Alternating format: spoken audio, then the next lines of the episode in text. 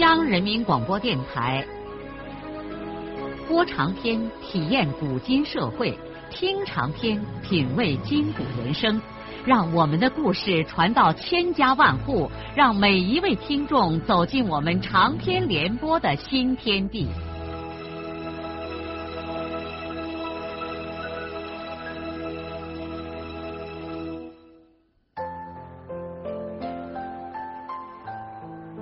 听众朋友，请继续欣赏荣获茅盾文学奖的、由中国文联出版社出版的路遥的长篇小说《平凡的世界》，由李野墨演播。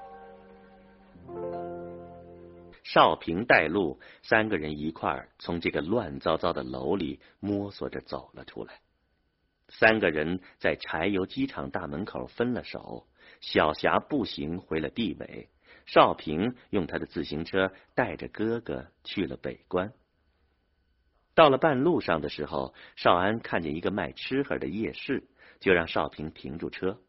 两个人走过去，少安一下子买了八碗荞面饸饹，兄弟俩一人四碗，不一会儿就吃得一干二净。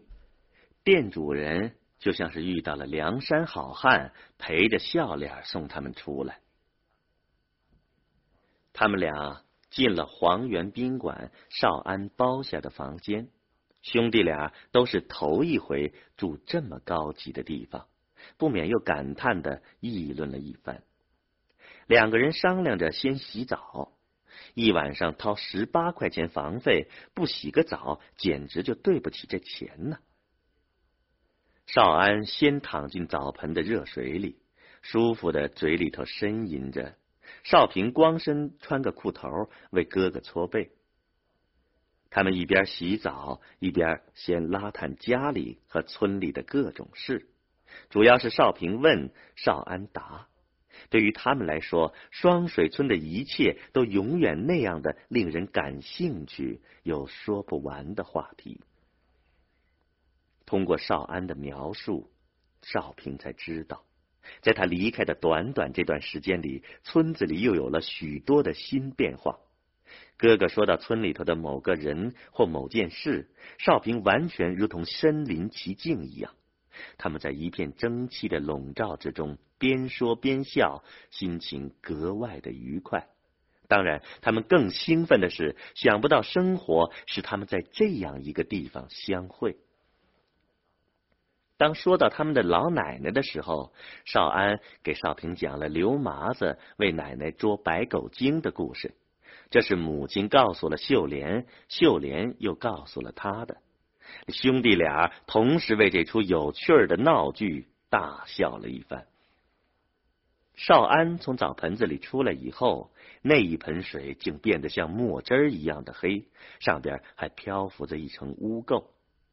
如同发洪水时候的河柴沫子，少平拿蛇一样柔软的金属管喷头给哥哥洗净了身子，又把盆里的黑汤换成了清水，随即自己泡了进去。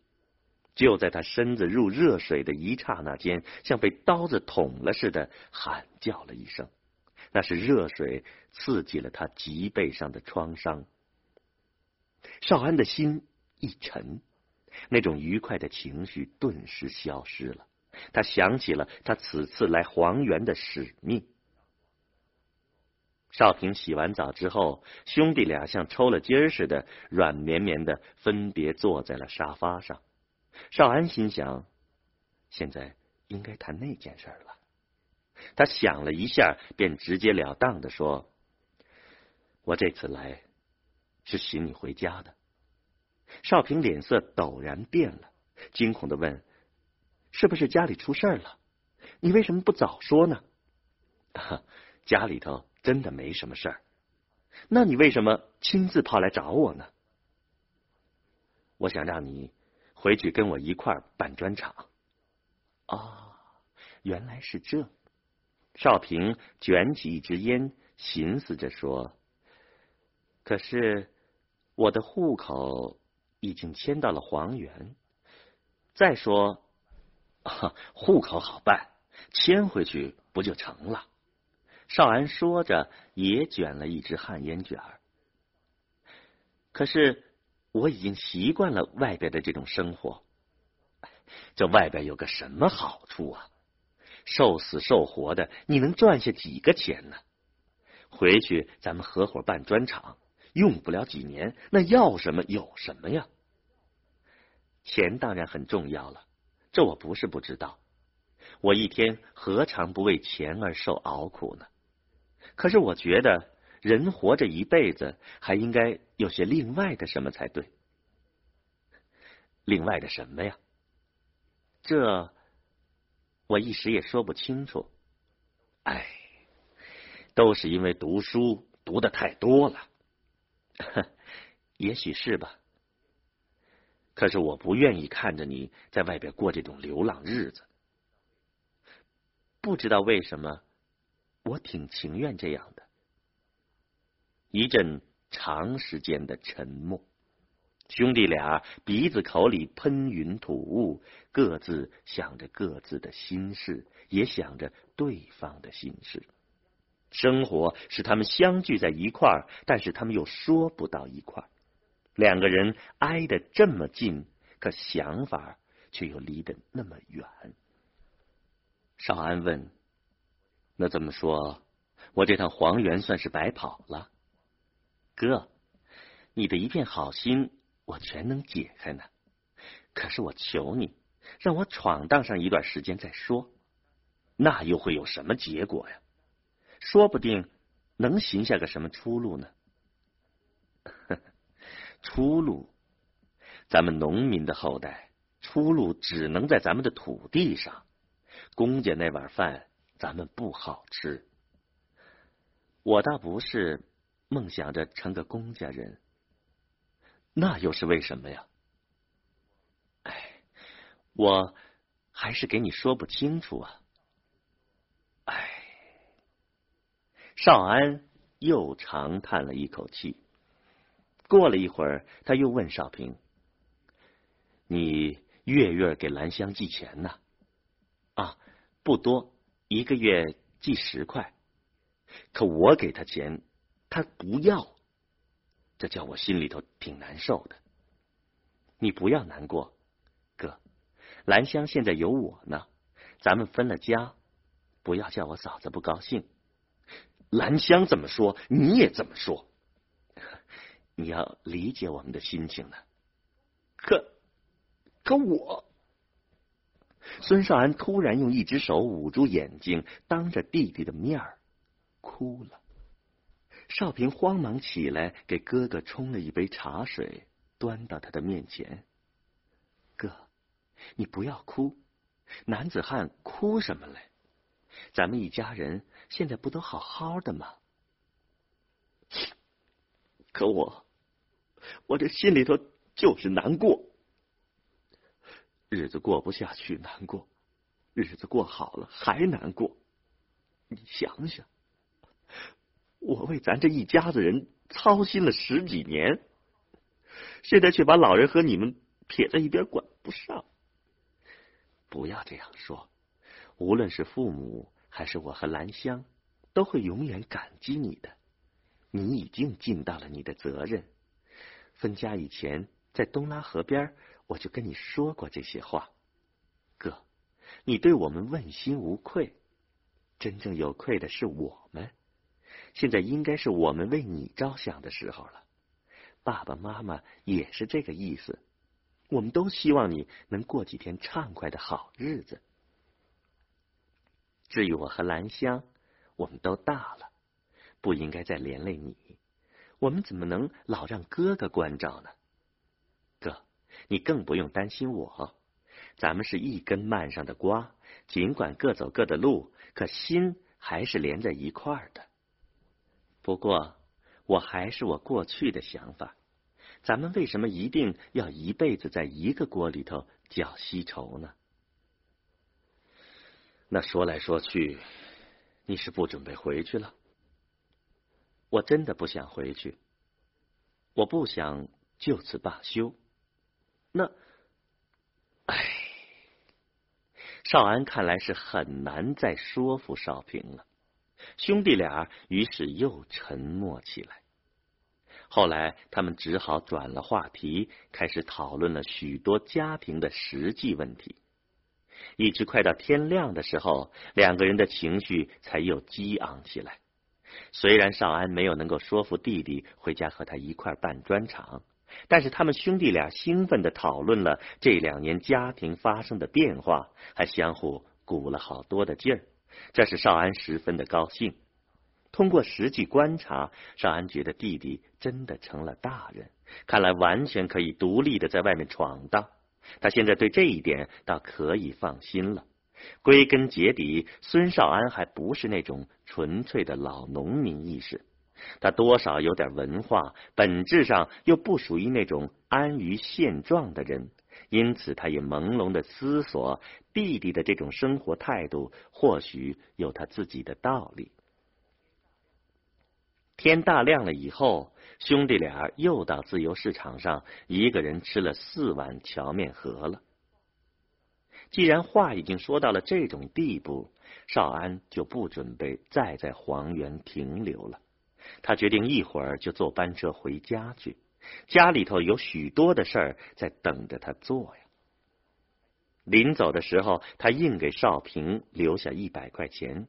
他让弟弟给袁希成的妹妹寄上五十块，让兰香买身换季的衣服。另外的五十块钱，让少平把他自己的被褥换一下。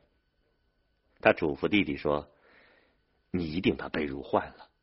你尽管懒工，可终究是个出门的人呢。”少平怀着无限温暖的感情，把哥哥给他的钱装在贴身的衣袋里。他一直把哥哥送上了开往米家镇的长途公共汽车。当汽车走远了的时候，他的眼睛里忍不住涌上了两团热乎乎的泪水。少平送走了哥哥之后，怅然的回到黄源宾馆的停车场，骑上了田小霞的自行车去了石砖。他要把自行车还给小霞。碰巧小霞不在宿舍，少平还要赶回去上工，顾不得再去找小霞，就把车子安抚给小霞同宿舍的人。少平怀着一种踏实的心情，一路步行着从北关回到了南关的柴油机厂。他准备把挎包送回他住的地方，然后就去上工，起码还能赚上半天的工钱。当他进了自己那个门窗洞开的房间之后，吃惊的站住了。他看见麦秸草上的铺盖焕然一新，一块新褥子压在了他的旧褥子上，上面蒙了一块淡雅的花格子床单那床原来的破被子上面落着一床绿底白花的新被子，一切都像童话一样的不可思议。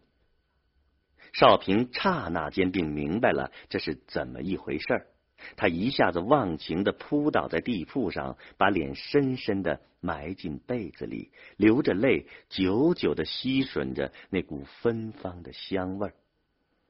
很长时间，他才从被子上爬起来，同时在枕头边发现了一张二指宽的小纸条，纸条上写着：“不要见怪，不要见外。”甜。孙少平用手指头轻轻的抹去了脸上的泪珠，迅速的换上那身脏衣服，便像孩子一般蹦跳着下了楼，大踏步的向工地走去。端阳节前后，石歌节搞了个物资交流大会，农民俗称“罗马大会”。哎呀！在这个小街镇的历史上，还从来没有过如此的红火热闹。几天以来，肩挑手提的庄稼人源源不断的涌到了这个地方。石歌节的那条土街，从早到晚，人群挤得个水泄不通。土街下面的东拉河沟道里，到处拴着牛羊、猪骡、马驴等等牲口。生意人是三个一伙儿，五个一群，带着一脸的诡秘，在袖筒里，在草帽下边捏马子搞交易。东拉河小桥的两头，蔬菜、粮食和各种农副产品一直摆到了两边的土坡上，甚至都挤上了河对面的公路。赶会的庄稼人已经远远超出了石歌节公社的范围，许多人都是从外公社和外县跑来的。至于本公社的庄稼人，那就是什么生意也不做，至少也要腾出一天时间来赶一趟这多年不遇的红火热闹。最吸引人的地方，当然是在戏场里。这种物资交流会没有不请剧团来唱戏的。可怜的石歌节连块平整的戏场也找不到，就在街东头一个小山弯的土坡上，用帆布搭了个临时戏台，另一面土坡就是观众席。这倒也好，人们在斜坡上看戏，像城里那些讲究的剧院一样，座位依次升高，谁也挡不住谁的视线。剧团是公社主任徐志公从县上请来的。其中有几个演员在本县的知名度大大的超过了当时中国的电影明星陈冲和刘晓庆。农历五月的阳光暖洋洋的照耀着这个人山人海的小土湾，台上台下的各种声音一片喧闹，老远就能听见那海啸般的嗡嗡声。庄稼人趟起的黄尘和各种卖茶饭的临时炉灶里升起的烟雾，笼罩在人群的上空，久聚不散。许多人其实对戏的兴趣并不大，主要是转悠着吃点什么，买点什么。戏场外围的坡坡上，到处都是卖吃食和各种货物的人。这些摊贩吆喝声四起，就像是专门和县剧团唱对台戏。金俊文也在这儿。这个因为儿子金富的手艺而急骤发达起来的庄稼人，竟然弄起了一个售衣服的摊子，木杆子上挑挂着金富从外地拿回来的各式实心成衣。人们都争抢着买，生意看来十分兴隆。金俊文和他的精能老婆张桂兰，一个卖衣服，一个收钱，简直是忙得不可开交。双水村的一些人明知道这是金富偷回来的赃物，但是看见金俊文把大把的人民币塞进自己的口袋里头，也着实有些眼红。只有俊文的弟弟俊武在心里头冷笑。惊人兼强人金俊武，既然不能说服他哥哥认识侄儿的危险性，索性也就不再理睬他们了。虽然是一母所生的弟兄，但是现在各过各的光景，出了事儿和他金俊武求不相干。俊武前两天也到戏场来过一回，可是他绝不凑到他哥哥的衣服摊上去。他只是在远处瞟了一眼得意洋洋的大哥和大嫂，在心里头说：“好吃和难消化，吃进去了，哼，就怕你们拉不下。”在石歌节如此热闹红火的时候，我们一直没有看见这个大场面的总导演徐志功，他到哪儿去了呢？难道他这几天还下乡搞工作吗？没有。他怎么可能去下乡呢？他就在石歌节。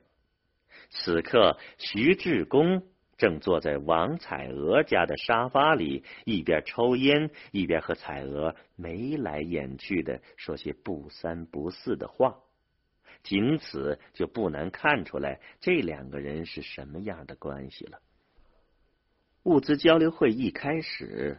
胡德禄和王彩娥的夫妻店就很快被顾客踏断了门槛儿。这是石歌节唯一的专业理发店。另外一些摆理发摊儿的人，充其量只能算是个剃头匠而已。因此，人们当然愿意到这正式的理发店来理发。一天没罢，胡德禄和王彩娥就累得连腰都直不起来了。去他妈的吧！钱是好东西。可也不能把命也赔上啊！夫妻俩一商量，第二天就关了门。胡德禄是个戏迷，饭碗一撂，就跑到街头那边的小土湾里看戏去了。王彩娥本来也爱赶红火，但是她有她的事儿，所以一天闭门不出。她在等待着徐主任的到来。这两个人很早就互相熟悉了。在王彩娥和孙玉婷的马虎事件引起了那场械斗之后，正是有气魄的徐志公带领公社民兵镇压下去的。去年小偷金富强占了王彩娥在双水村的窑洞，还是徐主任亲自写信让王彩娥拿着去找田福堂，这才使金富又乖乖的把窑洞腾了出来。就是在这次窑洞事件之后，王彩娥开始主动的缠磨上了徐主任。在双水村和孙玉婷有过了那段风流事情以后，这个漂亮女人的心就野了。那件事儿使她名扬四方，也使她不再惧怕自己的名声。另外，她时常在镜子里头照自己的模样，觉得她这辈子的婚姻很不幸。她这么俊的女人，先嫁了个瓷水农民，后来又改嫁了一个比她大十几岁的剃头匠，胖的像个弥勒佛，实在是叫她伤心和委屈。当她受了别人的欺负，而热心的徐主任出面保护了她的时候，她自然就在心里头爱上了这位年轻而有魄力的公社领导人。瞧人家徐主任。那长得多帅，又是这公社最大的官儿，讲话口才像打机关枪一样的利索。要是和这个人相好上一回嘛，这辈子也就算没枉活着一场人呢。当然了，王彩娥还不敢奢望和人家徐主任结婚，只要两个人能相好，她也就心满意足了。他自己先开始向徐主任发起了猛烈的感情攻势，这件事当然要他王彩娥主动了。人家是大官儿，不会来麻烦他这样一个一个字不识的女人。几次攻势，他就把徐主任活捉了。徐志公本人也的确招架不住这个女人的进攻。徐志公的老婆在城里工作，七年来他一直一个人生活在石阁节。他当副主任的时候就想回县上去工作，结果他没有能够回去，换来的好处是副主任升成了正主任。他一个人在石阁节当个土皇帝，倒也满足了他的虚荣心，但就是日子过得单调而乏味。因此，王彩娥主动的往他怀里扑，他也神魂颠倒的，很乐意被这个风流女人俘虏。两个人的这种关系已经有很长的一段时间了。他们不知道，尽管遮盖的严密，有关他们俩的风声早就在石歌节传播的风一股雨一股了。这几天石歌节大乱的时候，正是他们两个的好机会。让胡德禄看戏去吧。他们两个人在理发店后面的小房子里演他们自己的戏。尽管这房子离街道很近，但门一关就和外边闹哄哄的世界隔绝了。但是这天下午，事情突然败露在了胡德禄他哥哥胡德福的面前。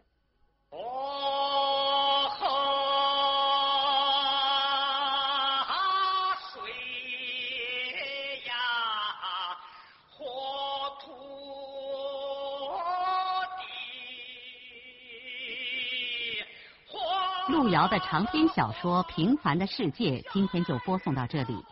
您听了以后有什么感想、体会和建议？欢迎来信告诉我们。